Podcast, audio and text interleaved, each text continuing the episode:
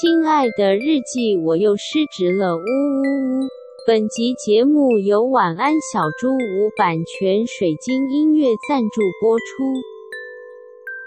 在上周的集数播出之后，就有一位听众来讯跟我们分享，他听完我们上一集 diss 废物学长的那段内容，然后他说超 diss，对，真的超 diss，然后他说他觉得呃真的没有很舒服，然后我们想要在这集的开头真的特别特别的感谢你愿意跟我们分享这么真实的想法，我觉得这对我们来说超重要的，真的，对，因为其实我们在录音的时候真的都是三个人讨论而已，嗯，对，那当然常常在 IG 收到很多人很很赞，就是正向的鼓励以外，那我们也很开心可以听。到可以让我们节目更好的地方，这样子。嗯，嗯，那我们事后针对你的回馈讨论很多。那的确，因为我真的跟学长感情太好，嗯，对，所以我们平常就这样相处。但没有想到，哦，原来把这样的相处模式原封不动的把它搬上节目，会让听的人可能会觉得不舒服。嗯，对，而且可能因为我们真的骂太凶了，对，所以可能会模糊了焦点。那以至于虽然我们在节目的后段有认真的灵修跟讨论这个状况，就但可能也会因为前面的不舒服。所以难以听到后面，嗯，那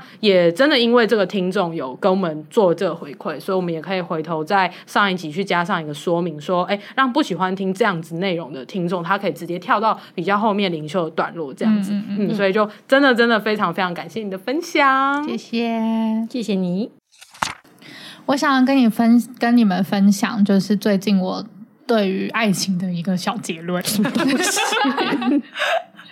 好广泛哦，就是因为我反正就是我最近在滑 IG，然后我就发现我认识的人啊，大概有百分之八十的人都已经结婚。哎，你认识的人好早婚哦？对啊，没有，我，也我的比例也没那么高，连我都没有了。那可能就是几岁了？可能就是那些人我有记得吧，我有记得那些是我认识的人，而且很多哎、欸，就是。今年我有好多，特别是很多高中同学都结婚了。哦，然后因为高中同学都没有什么在联络，然后突然看到他在 IG 上面就，就就是会还会认不出来，然后说、嗯、哦，连你都结婚了这样子之类的。哦、连你都结婚，听起来有一点嘲讽。不是不是不是这个意思，但是就觉得哇，原来我认识了这么多的人啊，然后他们都结婚了这样子。因为其实我前几年已经就是开始有一些朋友在结婚，就是会被炸到。对，可是他们都是年纪比我大的朋友，oh. 然后接下来就慢慢是现在就真的已经是跟我同年龄是同学啊什么的人就开始就是在结婚了这样。然后呢，我就在滑滑滑的时候，我就突然想到，就是大家不是常会听到一句话是“婚姻是爱情的坟墓”吗？是，真的是真真的大家都这么说呢。对，那你们有没有想过，那其实婚礼？不就是爱情的葬礼吗？那好像有听过这个说法，我没听过，有听过这个说法，我没听过，但我觉得很合理。对啊，因为 make sense。对，这个是我推慢慢推导出来。嗯，好，那在这时候呢，我就想要定义一下爱情是什么。OK，我天哪，好大的申论题。对，就是我想要定义爱情是什么东西。就是我觉得爱情，呃，我现在定义的爱情是那种热恋期的那种，就是非常就是那种。崇拜啊，或者是新鲜感啊，就是你对这个人是有无尽的爱这样子的那种那种东西，对我来说叫做爱情。嗯、那那个爱情很短暂诶、欸，对啊，通常都只有三个月吧。对嘛对嘛，我觉得就是热恋。Okay, okay, 所以你想要定义爱情为就是短暂，应该说是在我这个证明题里面，我先定义这样。Oh, OK OK，令爱情等于哎对对对对，令爱情等于热恋，或是设爱情对。对好，对，就那种细水长流的东西不在我就是定义的爱爱情里面。这样好，好，定义爱情是这样的话，那其实对现代人来说，是不是稳定交往就是过去的结婚的意思？嗯，我觉得你要讲的，如果你前面已经先令爱情等于热恋的话，那稳定交往的确就是结束热恋，真的，所以那就的确所谓的爱情已经死亡。对，因为婚姻。婚姻是爱情的坟墓这句话，其实是我们上一辈的人在说的嘛。嗯、那对我来说，他的意思就是，你开始进入婚姻的时候，因为你因为婚姻，他们通常都是前面就是很快就决定结婚了，没有什么相处的过程，然后觉得很爱彼此，热恋的，通常都在热恋期就结婚了。然后我觉得会是，就是因为这样才会导致有婚姻是爱情的坟墓这一句话。嗯嗯。这里我先持保留态度，但你先继续论证。好，那我就继续论证。就是稳交，那现在就是稳交是现代人的结婚嘛？那等于是说稳交后爱情就没了嘛？哎、嗯，稳交应该等于过去的人。哎，等一下。就是他想要讲类比说，现在的稳交等于过去的结婚。啊，对对对，好，有有懂。好，然后等于智商在线，你智商在线。然后就是稳交，就是爱情就没了嘛。啊，等于是这样说。那如果呢，稳交的时候你在 IG 的贴文上面发一种某种形式的爱情宣誓，就说哦，我跟这个人在一起了，就是他现在是我男友，或者他现在是我女友。那其实这些 IG 情侣的爱情宣誓 po 文就是爱情的葬礼图集哦，对不对？嗯，对不对？是挽联之类的吗？哦，罐头塔，对对对对对。然后他会弄得很正能量，就是有点像是正能量葬礼那种感觉。嗯、你知道有一种葬礼也是正能量葬礼，是说比如说啊。我我走的时候，大家都要笑哦的那种吗？哦，懂。大概什么时候？OK OK OK。进入到更棒的阶段了，uh, 这样子就是稳交的阶段，这样。那而且就是就是等于是说，你常常在滑那些 IG，你就是在看爱情的葬礼图集。嗯。Uh. 那而且其实 IG 它不止帮你办葬礼，它还帮你保存这整 这整个爱情的尸体，因为 因为他的图都会留在那边呢、啊，然后还会疯狂的推播给很多人。嗯，那这么一说，得证 IG 等于爱情的乱葬岗，你同意吗？它不可以是爱情的灵骨塔吗？它也可以是好了，也可以是，对啊，它也是一个风水福地呀。我觉得为什么要乱葬？我觉得可以区分，有些是呃认真在经营这些爱情 po 文的情侣，他可能是爱情的灵骨塔。那如果只是随手发一发，那可能是爱情的乱葬岗。对对对对，也有爱情的普通土葬墓园，还有爱情的海葬，还有爱情的树葬，就是会长出更多生命来。好啦好啦，可以可以。失职日记是跟我们三个小杂宝一起聊聊职场生活的广播节目。失恋的时候会写失恋日记，失职日记的职是职场的职。我们每周会透过讲故事的方式聊工作大小事，聊那些年我们一起追的绩效目标，聊我们错付了多少青春在职场上。欢迎你们来到失职日记。Hello，大家好，欢迎来到失职日记。我是今天的主持人涵涵，我是安吉，我是志祺。我们今天要来时事评论。哇，好久没有时事评论，听众都喜欢这个单元。对呀，对，我们真的蛮久没做这一个了。嗯，对。那我们最近会想要再来重做时事评论呢，是因为最近真的有一支影片非常的夯。对对，就是大家应该都知道老高是谁吧？老高与茉莉，小莫。是阿拉丁吗？对不起啦，小莫小莫，就是老高与小莫，就是在 YouTube 上面有五百六十五万的订阅者，他们真的很厉害，哦。而且我是因为呃在研研究这支影片之后，才发现原来他们 base 在新加坡，欸。哎，哦，我我第一次看后就去研究了，因为我非常的想要知道老高的腔调到底是哪里人，哦，以及小莫到底几岁，所以我就去肉搜了他们一番。哎，我听说小莫是不是比他他年纪比较大，嗯、呃，这个事情后来发现它是一个谣传，哦、但是那为什么会有谣传？是因为老高好像在什么其他地方讲过他们是姐弟恋，可是事实上就是。哦呃，小莫大概小老高好像两三岁而已，所以这也差不多。对，其实差不多。但是小莫现在的真实年龄已经三十七到三十九岁了。哦，就他是一个即将要四十岁的人，他看起来非常惊人。他看起来就可能二四二五。对啊，因为一开始我以为他们是年纪相差很大那种，我也以为。然后结果就是，哇，天啊，原来嫂子是冻龄来着。没错。然后反正老高呢，一直以来就争议很多嘛，就喜欢看他的人会觉得他讲的很有道理。对对，那呃也有很多人在赞他说，哦，老高。讲都伪科学啊，或者是老高就是在乱讲啊，这样子。对，那呃，我觉得我们今天的重点不是在讨论说老高的真实性，对，而是呃，老高真的就像他是一个外星人。老高讲的东西就是对这么正的妹，这么冻龄的真实性 是 AI 吗？对啊，一定是 AI 吧？AI YouTuber。对，错了错，我们今天没有要探讨老高跟他们的频道这样，只是因为他们最近发了一部影片，然后真的非常非常的红嘛，就是讨论度很高哎。嗯，然后我现在看，我们现在录音时间是四月十八号。他现在还是 YouTube 的发烧影片第二十八名哎、欸哦，然后这支影片已经发了五天了。哦，目前的观看次数有三百二十二万，哇，很多哎、欸，真的超屌哎、欸，哦，真的超屌，可以给大家一个参照，《大嘻哈时代二》呢，大概就是发布影片一周之后，它的观看次数大概会是可能。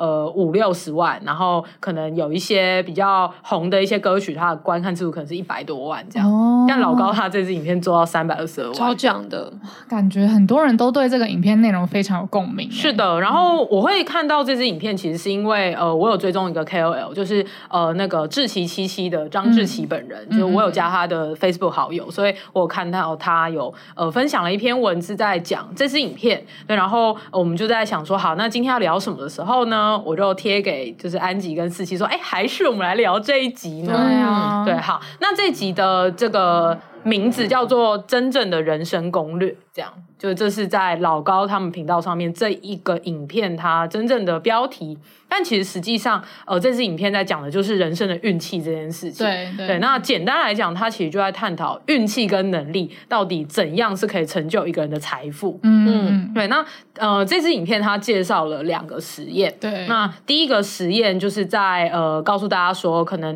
运气比能力还要重要，或者是运气比努力还要重要。嗯。那其实能力的部分只要足够。够可以让你把机会接下来就好了。嗯，所以那个实验里面就有说，呃，其实呃最能够就是在几率就完全都是几率的状况之下，你能够累积到最多财富的，其实可能大概是在。呃，如果以平均数来看，如果我们这整个社会大家的智商或者是能力是一个呃有一个平均的分布，就常态分布中型曲线，嗯、那呃最能够呃累积到最多财富的人，或者是说你能够。遇到很多好好运的那个那个人，可能会发生在的落点，大概是在、嗯、呃平均再往上一点点，大概中间偏右。对对对对对、嗯，所以智商大概可能就是在就是一百二左右、嗯。对，就是这个影片里面在讲的是这件事情。所以呃这个实验呢，就是在告诉大家说，哎，其实你不一定要非常非常努力，你的能力也不用钻的很高，那你只要让让你维持在中间偏上的这个程度，嗯、那你反而是要更去。增加接触到好运的可能，你才能够让你人生的财富或者是资产往上累积。对对对，所以这个是一个呃经济学的实验的一个结果。嗯、那它另外呃影片里面还有另外一个实验在讨论呃运气或好运这件事情到底到到底存不存在？那结论其实是哎运气其实呃或许是不存在的，但是呃你视野广不广其实是会让你更能够看到机会，所以你更能够。会觉得更容易，会觉得说你是一个呃比较容易遇到好事的人。嗯，对。那这这个实验其实就是呃，它是我觉得蛮有趣的，可以多讲一点。嗯、就是呃，它其实是把把人分成两组，对。那一组人是他平常就会觉得我自己好像算蛮幸运的哦。嗯。那另外一组人是我我觉得我平常好像比较衰这样子。那他给两组人一样的素材，都是一个假的报纸。嗯，对。那他会问他说：“你在报纸里面看到了几张图片或是什么的？”嗯，那有发现说，哎，觉得自己比较衰的人，他其实是会一张一张去数的。嗯，对。所以他呃回答出，比如说哦，这份报纸里面大概有十几张图。对，那他回答出这个答案，大概会需要花两分多钟。嗯，对。那呃。觉得自己比较运气比较好的那一组呢，那他们通常都可以在几秒钟或者是一分钟之内就可以回答出这个答案，是因为他们其实有看到这份报纸的某一个角落有写说，哦，这份报纸里面其实有几张图这样子。对对对，就有泄题了，对，泄答了。对对对，他其实有把那个答案藏在这个报纸里面。嗯嗯嗯。对，那只是觉得自己比较好运的人，他。比较容易可以看到这个问题，对所以就有得出一个推论是说，哎，其实为什么这些人会觉得自己比较好运，或者是呃，他人生当中他真的觉得他有有遇到比较多好事，嗯，是因为他的视野比较开阔，他没有很局限在他看到的那个问题本身，嗯，而是他会多元的去探索，或者是，嗯，呃想法上面比较多联想这样子，对，所以我觉得他的结论有点偏向是说，就是其实我们人所拥有的好运都是差不多的，就是我们身旁都有很多很多。多的好运跟很多很多的坏运。嗯，但是就是觉得自己有好运的人，因为他的视野会比较开阔一点，所以他会比较容易去接到那个好运，嗯、或者是他会比较主动的去争取那个好运。对对对。对然后关于就是怎么样降低自己在生命当中遇到坏事的的这件事情，嗯、老高那个影片里面的建议是说，就是你可以呃。远离一些烂事，或者是远离一些风险很高的事，对，就是抽烟喝酒基本上不要嘛，因为那是增加你生病的风险。对，虽然你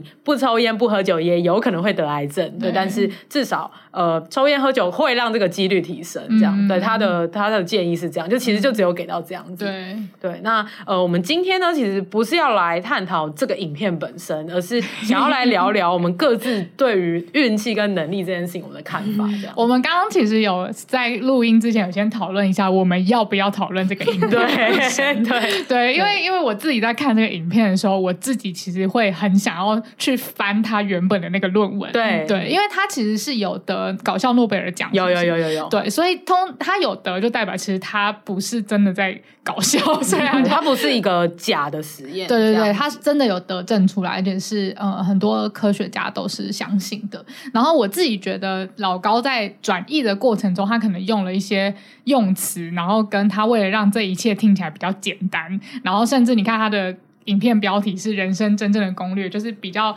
偏就是耸动，对对，他的风格就是这样，他会可能化约掉很多中间的脉络，嗯，对对对。对对对，对，然后然后我就我就在听的时候，我就会很想要去探讨说，就是到底真正那个论文的意思是什么。嗯，但是我们后来发现，就是如果真的要探讨这个，真的要讲太讲太久，而且我们其实也没有真的时间去很认真看那个对。那个论文，我们顶多只能稍微。讲出一些我们的质疑，例如说什么叫做有钱就等于成功，什么之类这种，哦、对，对。但是这个讨论可能会没有办法有一个重点，所以今天我们就决定，嗯、那我们干脆来讨论，就是在我们生活中是不是真的有遇到类似的事情？嗯嗯嗯嗯。两位谁想先开始呢？嗯，我不要。好了，那但是我有一个问题想要问你们：你们觉得自己是比较偏幸运的，还是比较偏不幸运的？幸运，幸运。幸运，幸运。虽然我觉得我最近很衰，但是我觉得整体来看，我觉得我的人生算是幸运。嗯，四七呢？我最近还能更衰吗？哎呦，生病哦！对啊，但我还是觉得是幸运。就算是生病这件事，我也觉得是幸运的。哦，这个好像也待会可以说说。嗯嗯嗯。我我觉得蛮有趣的。我跟泰宙看一起看完这个影片之后，我们两个就就是互相问说：“你觉得你是幸运的吗？”然后我们我们的答案都是，我们都觉得自己是幸运的。嗯嗯，对对对。嗯、我之前看过一个 quote，就是这种心灵鸡汤，就他讲说，如果你觉得自己很幸运的话，你是真的幸运的人。真的，他好鸡汤，哦、超鸡汤。但是我我我就是 somehow 就因为我我听完老高的结论之后，我其实有点觉得冥冥之中，就是我们很多人其实内心都知道这些事情哦。对，就是没不用真的要有这些科学实验，我觉得很多人其实心中在。感应啊，上面都大概知道这些事情。嗯、那 That's why 就是很多人就会说，你要远离正呃远离负能量啊，然后要接近正能量什么的。对，嗯，对。对我自己的看法会是，呃，有些人在讨论的会是，哎，这是不是跟什么吸引力法则有关啊？等等的。嗯、那我自己的想法反而是，还是可能回到宇宙、欸。哎，就是我们一直在灵修的，就是当你真正想要，而且跟宇宙呼喊的时候，其实宇宙会安排给你最适合你的。这样子，所以其实到最后看起来很一表面上看起来很衰的是，可能后来都会是你突破某一个 issue，或者是你一个灵修一个的突破的很大的契机。嗯，对。那或者是你一开始看起来是一件超棒或者超幸运的事，但后来因为一些发展，它也会变成你的噩梦。嗯，所以我就会觉得，哎，好像呃，如果都有好好体验跟理解宇宙安排给你的每件事情的话。到最后好像都会是你想要得到的，所以会不会是因为这样，我们才会觉得自己是幸运的呢？嗯嗯嗯嗯嗯，有可能，对不对？嗯嗯。好，虽然我刚刚说我不要讲，但是我还是先讲一个好了。好，就是很不甘愿，因为我想说，好像可以先呃拉回一些比较现实上，为什么我们会讨呃为什么会讨论能力跟幸运跟成功这些这些事的关联，嗯、然后为什么这支影片会这么的受欢迎？嗯，然后我自己觉得是因为在我们广大的呃社会之中，我们就是常常会看到一堆看起来很成功的，但是其实能力很差的人。嗯，干真的。然后因为这件事情太让人生气了，所以忍不住就是就会想要知道说到底是为什么会是这个样子？嗯，然后最后会因为也找不出什么理由，就会归结说。就是因为他们很幸运，然后就就这样子。然后那我觉得我们大家隐约都有这样子的愤世嫉俗的心在在我们的内心深处。对，所以这支影片应该是它呼应到了这件事情，嗯、就是让我们的这种愤愤不平的心情有了一个出口。对，对，果然他们的确能力很差，不是说他们有什么很厉害的地方我看不到，就是他们就是很幸运而已。嗯，这样哦，还蛮有道理的。嗯，对，对啊。然后，所以我在想的是。呃，我的人生中有见过一些能力很差但却看起来很成功的人吗？那当然是有的，然后 就是笑了少。然后呃，可是由由于我们不管怎样也都才三十几岁。所以我还是会觉得说，是不是我就看得不够多？所以也许这些人他们现在，因为我看到的人可能也跟我的年岁也差不多而已。那说不定他们只是现在看起来呃一时得意，接下来搞不好还是会很失败啊！搞不好他们之后就会因为这些这个早年的成功啊、骄傲啊什么的，会吃到苦头的。你们等着看吧，就心里有这种、嗯、呃看好戏的心态。嗯嗯。然后，但是刚刚在。在来路上，我就在跟我太太聊这件事情。虽然她也没有大我多少岁啦，但是她的工作场合比较容易接触到大她很多岁的人，就现在已经退休的六十岁的这种人。嗯嗯嗯、然后她就因为我就跟他。Brief 了整个那个老高与小莫的整个影片，然后他就最会 brief，我就 brief 最会 brief，对，他就说哦，你刚刚，然后我们也就是发表了一堆我们对这个影片的看法，但是他说，但是他刚刚在听我讲那个故事的时候，他的心中一直浮现某一个他工作上面的前辈，嗯，然后那个前辈就是就是大概就现在已经到退休年龄，就是已经六十几了这样子，然后那个前辈是大家公认的，就连现在二三十岁的他们这些后辈们都知道他能力。超差哦，对，然后因为他们的他们比较特别，是他们都算是专业技术人员，嗯、所以他们大家在做的事情其实是一样的，不会像是我们一般在那个公司里面，可能我们看那一些呃什么副总啊、独栋也是会觉得说，呃，他们能力很差，但是他们在做的事情都是一些什么策略规划，跟我们平常做的是不一样，所以我们其实说不定只是他觉得他讨厌，所以觉得他能力很差而已，嗯、但他们不是，因为他们都在做类似的事情，嗯、所以他们真的可以看得出来那个人的能力很差。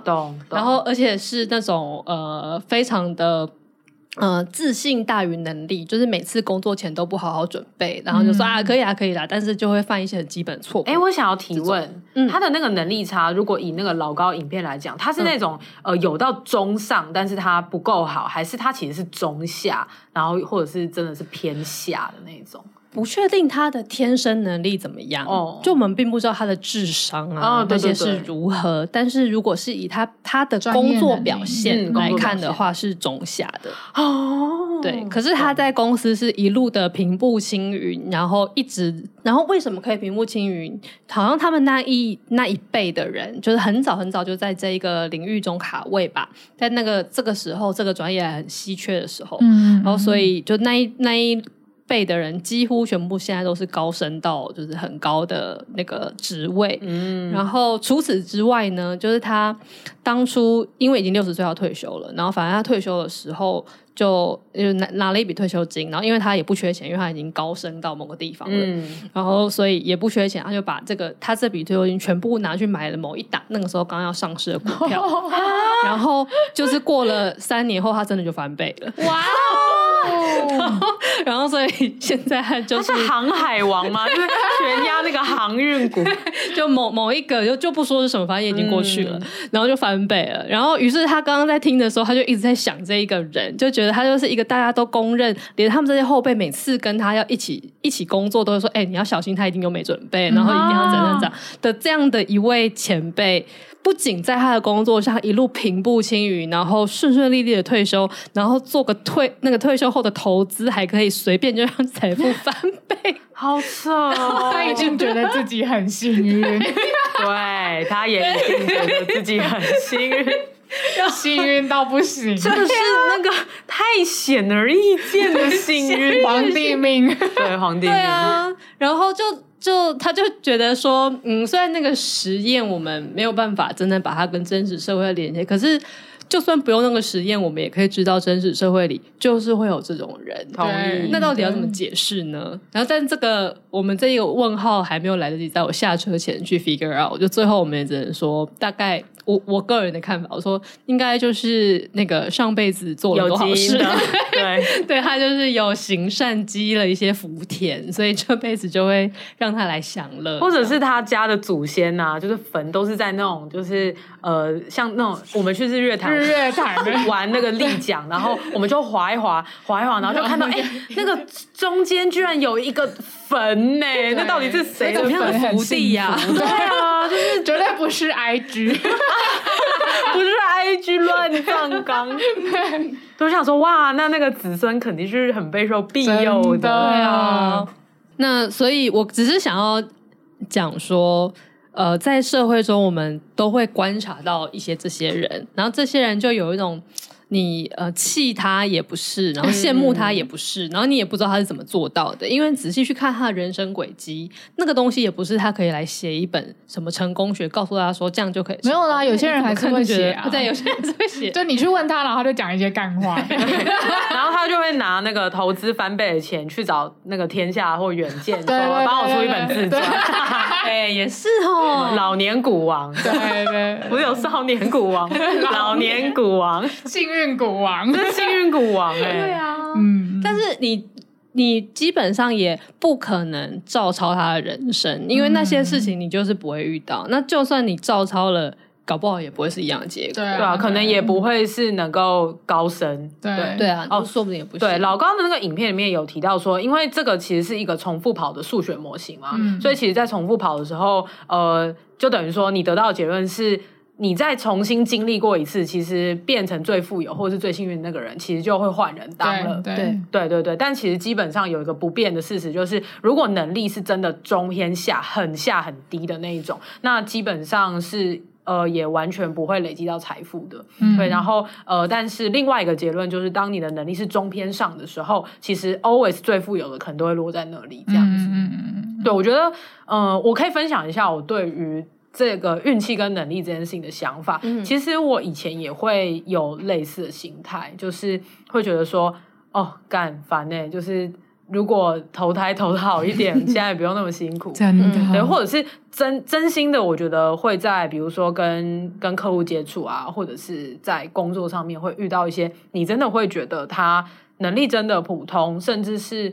真的做的没有很好，到会影响到别人那一种，对，但是他好像也还是可以顺顺利利的过完，嗯，甚至是呃能力普通，然后他还是可以升到可能像呃经理啊这样子的位置，或者是他可能因为投资的关系，所以他现在已经有累积到一笔财富啊。或者是已经买房买车啊，等等，就可能三十几岁，嗯、有一些呃以前认识的人啦，对，也是没有在联络，但是很明显，呃，他的实际上面的能力等等的话，就客观来讲，可能真的是中间，对，但是其实他累积财富的速度是快很多的，对。那哦，有时候我也会在想说，除了运气以外，到底还有什么？对，那或许他很努力，然后我不知道这样子。嗯、我觉得如果是这样的话也很好。那如果他是纯纯粹运气的话，我以前会觉得蛮羡慕的，嗯，对，那尤其是在当你有很多想法想要实现，但是其实有些时候你就是缺了一个富爸爸，对，对，那呃，如果现在有个富爸爸来投资我的公司的话，我觉得我有很多很多产品可以更快去实现，我不用用现在的步调来经营等等，或者是你其实就真的缺一个好运气啊，就例如说你突然接到一个很好的案子，或者是你突然就是。赚赚大钱之类的，但其实老实说，我觉得我已经很幸运了。嗯嗯，就是嗯，我我有在反思说，虽然我以前都会觉得啊，如果有一个富爸爸的话，现在好像可以更有推进啊等等，嗯、但其实认真的来想，我好像就是想要经历现在这个样子的状态。嗯，对。那呃。当然会有很多很多焦虑，像比如说干，好想买房，嗯、对，或者是我最近买了九妹的买房课，然后我就想说啊，好想买房，哦、真的假的？对，我当然是抱着一种学术研究的心啦，嗯、因为对啊，因为我是从业人员，对对对，对，那另外一方面也是想要了解，嗯。嗯，那是在这些时刻，当然在金钱焦虑来袭的时候，又会有那个羡慕的心态，会觉得干，为什么我运气可能就没那么好，但。老实说，冷静下来想，纵观我的整个人生，我觉得我自己已经是好狗运了。嗯嗯 对，所以其实相对会比较知足啦。嗯嗯。然后现在面对金钱焦虑，就会觉得好，反正那个焦虑就是我的课题，嗯、那那个也是我选的，嗯、那我就是面对它这样。嗯嗯嗯。对，然后对于运气跟能力这件事情，我反而是把那个着眼点着眼在能不能够把。运气跟机会把握下来，嗯。嗯，因为像老高的影片里面就有提到说，呃，有些人为什么运气来的时候他没有办法让他的资产翻倍，是因为他本身的能力不好，对，所以我我自己会觉得能力的提升是要到一个等级的，嗯、对，然后因为他的第二个实验在讲说，你其实视野要宽嘛，嗯、我其实超级超级有有启发的，因为我最近在做的案件，其实它的难度很高，或者是我之前在写书，其实会需要很大量跨领域的练习或是交流的机会，嗯、对你才能够有更多的结合，然后你才能够更多的产出。嗯，那当你有一些跨领域的知识，比如说，假设我现在只懂怎么做课程好了，嗯、那如果我不去跨领域的去了解行销，那我就不可能去找到新的商业模式，叫做我除了帮你做课程，还帮你做市场的研究。嗯，对。那如果我现在又跨领域去研究，比如说成本或者是会计的知识，那我是不是就可以更有效的去管理我公司的财务状状况？那我可能就可以抓住新的机会。嗯、我知道什么时间点哪个机会来了，我可以投资，嗯、因为我公司现在的财务状况是许可的，等等。嗯、所以我对我我对于这点是真的非常非常认同。那当然，呃，运气到底是不是比能力重要这件事情，我觉得我自己就是还打一个问号啦。对，但是呃，关于一定要呃让自己的视野很很广的这件事情，我真的蛮有蛮有感触的。嗯，因为因为其实我觉得。我觉得其实也蛮呼应老高说的，就是因为因为你的就是拓展视野，然后跨领域的学习，很多人会觉得说，哎，你做这些事情其实就是在增加你的能力，但是其实我觉得不一定，哎，就是嗯，我觉得跨领域学习、拓展视野不等于增加能力，因为能力这件事情是真的。我们又要先 令一下能力是什么？对，力能能能力等于啥呢？因为能力的。的怎么讲？能力的指认其实是不同时代都会有不同的指认方式，大概可以理解。对，就是很呃，像我们这你呃，我姑且说你这种类似是偏通才的方向去经营的能力，嗯、其实，在有一些时代，比如说我们上一个时代，他们可能是不不认这件事情是有能力。哦，同意，同意，确实，对，对，对，对，他们他们我们上一个时代可能就是你要钻某一个领域，钻到超深，对，超精，对对对。对，然后反而就是这件事情会就是等于是说。你的、你的、你的现实其实还是符合老高说的，只是你其实不是在嗯。怎么讲？就是就是你其实是还，虽然说你听起来跨领域学习还是在添增添的能力，但其实你是在拓展视野，你的目标是拓展视野，不是增加。哦，对对对，这个这个我超认同的，因为我也蛮认认同说，如果跨领域学习要学到那个能力的话，其实你要付出很长的时间。对对对对对对对。但是我在想，或许那个让自己的视野宽广一点的那个学，跨领域学习比较像是你多去了解一下不同。领域的人，那个人在干嘛？对对对，然后大概略懂略懂的话，略懂略懂。其实我觉得对于人生的帮助，应该比较像是你可以发现一些机会，对，然后可以去跟那个真真正拥有这个能力的人去合作。嗯，对，比如说我拥有 A，但是我有稍微涉猎了 B、C、D。嗯，那当机会来了，我就可以排列组合说，哎，那我就跟 B、C 说，那我们 A、B、C 包一包，然后我们去攻克这个客户，然后可能就找到一个机会点，然后发展一个模式这样子。嗯但我要这样，我就要提出那种宇宙级的詰问，就是那难道视野不是一种能力吗？哇，对啊，因为我一开始看那个影片的时候，我我我就是对他每个定义，我都有充满了各种宇宙级的问号。对，因为他定义都很模糊。就是例如说能力是什么？因为对于我来讲，我觉得呃，视野是一种能力，因为有人的视野他就是很窄，或是像我现在 literally 视野很窄哦。然后那是生理，生理上面，那生理算是种能力吗？对啊，或者是呃，软实力是能力嘛，就是你的沟通能力、你的同理心、换位思考，然后甚至我记得我们三个人曾经有一次非常认真的在讨论。讲话好笑是不是一种天分？嗯，因为我们发现讲话要好笑，其实需要很多能力，就是你要有足够的资料库，你要看看过很多东西，然后你要有足够的那个联想跟反应力，嗯、可以把两个在不同 context 的东西突然间串在一起，它就会很好笑，因为有那个反差。嗯，可是这个事情也不是所有人都做得到的，它也是一个能力。哦、然后我就会觉得这些是我觉得。都是能力啊，那可是在这个影片里面，他讲的那个能力好像只有着眼在专业能力，因为他他他定义成功等于有钱呐、啊，嗯，所以你的能力一定要跟有钱有挂钩，就是 就是在我们现在的社会当中，有钱可以有，你可以呃，你你要怎么样有钱是有哪些能力？我觉得他可能就只罗列那些而已。嗯，对，但我觉得这个基本假设还是有很多值得商榷的地方。对，就是其实现代社会里面，你要有钱，也许至少以我们现在在生活这个二零二三年好了，嗯，我觉得我们刚刚讲那一些跨领域啊、视野啊，然后甚至沟通这些。都是非常重要的，因为现在的世界变动的这么的快，如果你没有足够的视野的话，在变动过程中，就像现在 AI 出来了，你立刻就有一堆东西要被汰旧换新。那、啊、如果你没有看过够多的东西，你没办法触类旁通，没有办法去适应的话，你就是很有可能会被淘汰的人。嗯，可是这个跟过去五十年、一百年的社会是不一样的，所以本来能力的那个。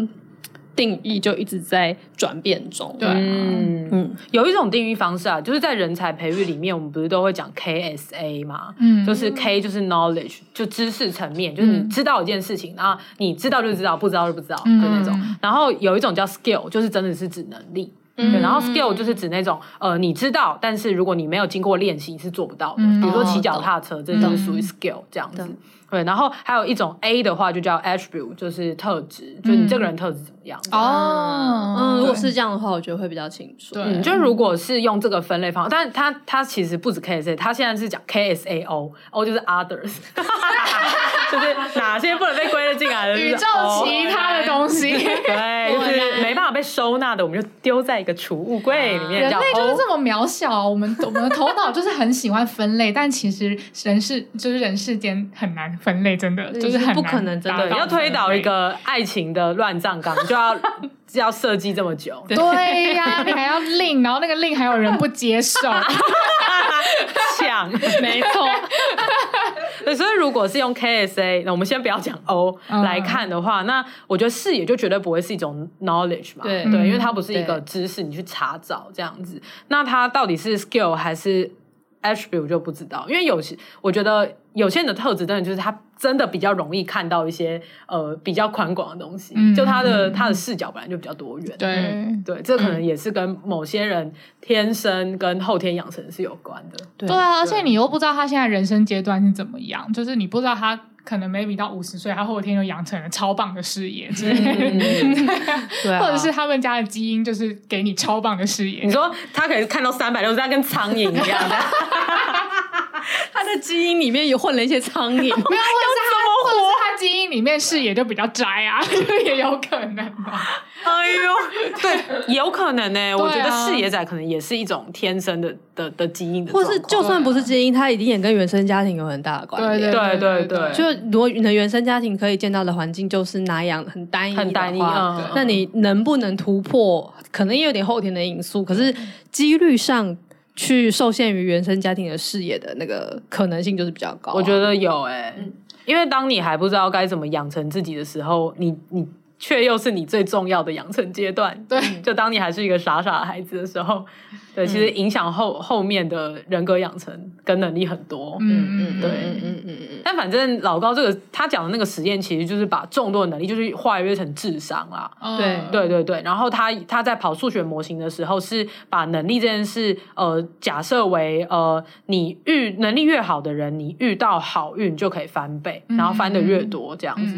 但是你遇到坏运的时候，他他的实验里面是以绿点跟红点来表示，绿点是好运，嗯，对，那红点就是衰的事情，嗯，那无论你能力怎么样，你遇到衰的事情，资产就会折半，嗯，那它的这个理论的假设呢，是是在说哦，因为像车祸啊，或者是天灾这种事情，其实不是能力好不好你可以控制的，嗯，所以他就说哦，你遇到就是折半，对，对，那如果你能力越好的人，你遇到一个绿点，那你能够翻的。这这个系数就比较高，这样子。嗯、对，对，对，其实我对于这一个设置也有一些非常基本的疑惑存在，嗯、但是我想要留到最后，因为它就是我对于这一切的结语。想要看安吉还有没有什么要讲的？嗯，我我想要讲一下，就是我听完那个结论之后，其实我个人觉得这个结论蛮符合我个人的一些哲学观的，就是就是因为我自己会觉得。人生其实就是一些，就是大大小小的几率组成的，所以就是真的一直以来对我来说都没有什么能力好或不好的问题，嗯、就是我觉得这些东西都是我们人想要去定义的东西，我们试图去掌控一些东西，我们去做到的事情。嗯、但是其实我觉得整个宇宙就是由几率组成的。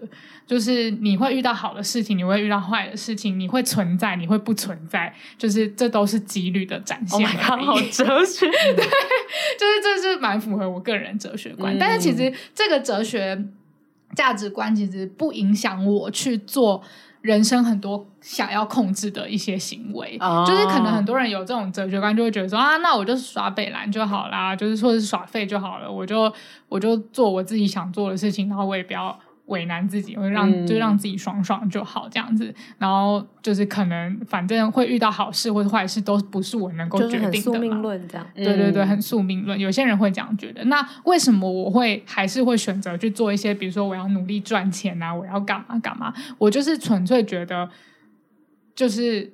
你想做这样对，因为一切都是几率，就是我会存在在这边，都已经是几率了。那既然我得到了这几率，那我就好好把握啊。嗯，那我就我就好好，就是我我得到什么，我就把握什么，就是大概是这种感觉。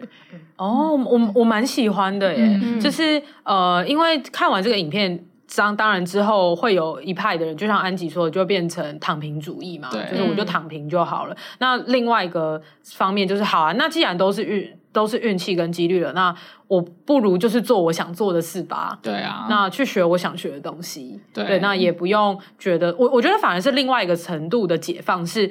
你不用真的在钻单一领域钻到那么深，嗯，我觉得这反而是一个反面的解放。对对，因为这个议题可能也是呃有一些人会去思考的，就是我明明有多元兴趣，但是是不是在这个社会上面，我就是要在单一领域非常非常的的成功，我才能叫做成功，或是那个才叫是所谓的好，或是对我的发展比较好。但如果透过这个实验可以反面的来帮助这些人去解放自己的的限制的话，我觉得也是一个好事。哎，就是你想学就是。学啊，就是你也不用觉得学这个东西一定要什么很很利益的的的结果。其实你有兴趣就去学它哦。但有些时候就是会发生那些呃，怎么说，好事会发生在你意想不到的时候，嗯、然后你可能就是意想不到的时机，你可以用上你有兴趣的这个这个学问之类的。嗯嗯嗯。嗯嗯而且我的观念就是，大多数的事情全部都是不可控的。就是就是，比如说你你能够找到怎么样的工作，然后你能够进什么学校，当然说你可以很努力的，就是学很多，就是你可以考到七十五几分，进到很好的学校什么。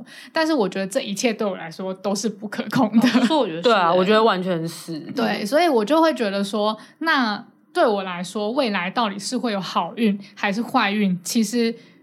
这就是专属我个人的人生体验，就是我就是因为一切都不可控，所以能够能够 focus 的只有我我自己本身而已。对耶，就是我再怎么去 focus 外界的东西，我都不知道到底日后会发生什么事情。对，对，那我也只能 focus 在我自己本身的喜怒哀乐，我自己本身的呃感受。嗯、对，那我要怎么样 focus 在我本身的感受呢？那就是好好的去感受，因为就是好好的感受你。得到的好运或是坏运，对，就是衰事来了，干就是衰到，对，就去面对它，就是、去骂，然后去去讨论，去抱怨，然后去想办法解决，对，就是负能量，嗯、就是我觉得也不需要就 always 正能量，对，就溢出来，对，嗯、那遇到好事了就开心，就庆祝，对，就爽，对，对，嗯、对，就是他这个他这个东西虽然一开始是在完全探讨就是财富啊，然后跟能力啊这种比较，我自己会觉得。比较狭隘的一个地方。哦、但是他其实回归了，因为他用很科学的方式在就是在研究，所以他的结论对我来说就是几率，嗯、就是他不是说你幸运就是赞，他其实结论是几率，嗯、一切都是几率的问题。对，然后我觉得这件事情就是蛮符合我个人的人生观的。嗯，对，嗯，我的结论。跟安吉，我觉得我们最后的人生态度会差不多，嗯、但是我们推导的方式倒是蛮不一样的。哦，然后所以我就回来讲一下我刚刚说我对于那个实验的一个基本的质疑，嗯，就是哦，你是从统计学的角度来 来推导，是从定义的，哦、也是从统计的角度来，就从实验法的角度，对对对对对对，就是以呃我自己看待人生的时候，就他在那个实验里面，他不是把。呃，你会遇到事件分成好运跟坏运，就是、绿点跟红点嘛。嗯、但是我在看待人生，尤其是在最最近做了这些神婆的修行之后，我觉得好运跟坏运从来都不是二分的。嗯、就是我们常常会讲说，祸兮福所倚，福兮祸所倚。就是一一件事情，它永远都有可能是福，它也可能是祸。嗯，就像突然之间你在做生意，突然间掉下了一笔钱，然后有人要来投资你，好了。怎么看好像都是一个好运。那如果你有就是然后赚大钱，当然是好运。可是也有可能你拿这笔钱之后，反而啊你对被被对方控制了，做了错误的决定，那就就会变成坏运啦。或者是哦你把握住，你还的确去赚钱了。可是因为你赚钱了之后，你非常的狂妄自大，所以你就去做了更多的商业上的错误的决策。最后不单是你把你公司的钱，人家给你投资的都花完了，你还去借了信贷，然后最后你的信用破产。Oh my god！就是 Oh my god！这可能是一个坏运啊。我想象。那个红点跟绿点，它其实会这样一直交错，然后红点绿点红点绿点 一直闪，对呀，它只是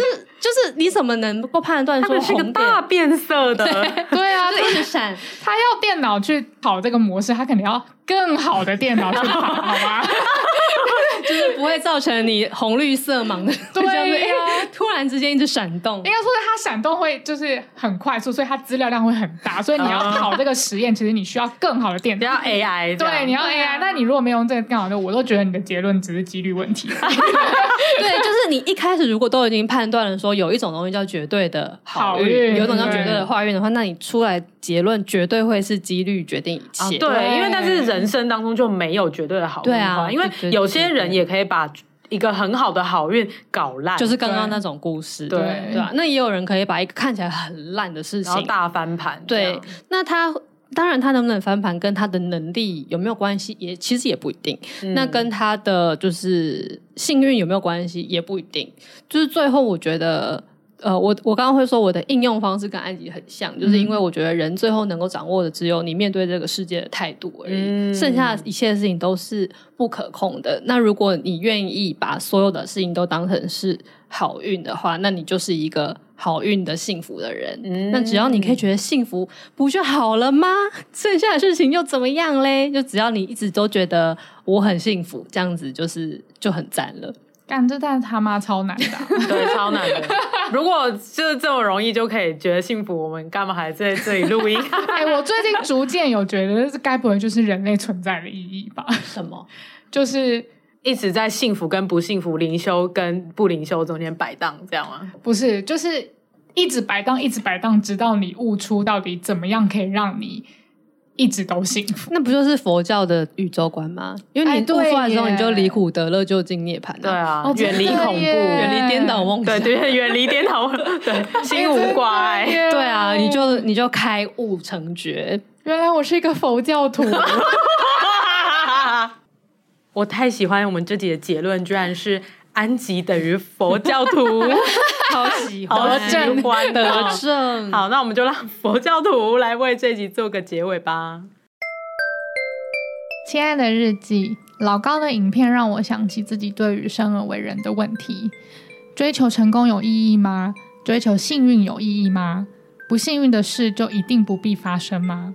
写到这里，我也想起自己多年前的结论，再次讲出来。我要提醒自己，我不去想未来是平坦还是泥泞。只要热爱生命，一切都在预料之中。好喜欢哦，超灵修的哎，超级灵修，不愧是佛教徒。对呀、啊，看老高的影片也可以灵修。你你在那个日记就会写 “Om Mani Baby Home”，我觉得不会意外。好啦，这集就讲到这边喽，欢迎在各大收听平台追踪《失职日记》。喜欢我们的话，可以追踪我们 IG，只要搜寻“失职日记”就可以找到我们喽。好，那最后就拜托大家抖内我们吧，点击节目的资讯栏就会有抖内连接。那欢迎你支持我们，可以继续录下去喽。那《失职日记》就下周见，我是涵涵，我是安吉，我是思琪，拜。拜，拜拜。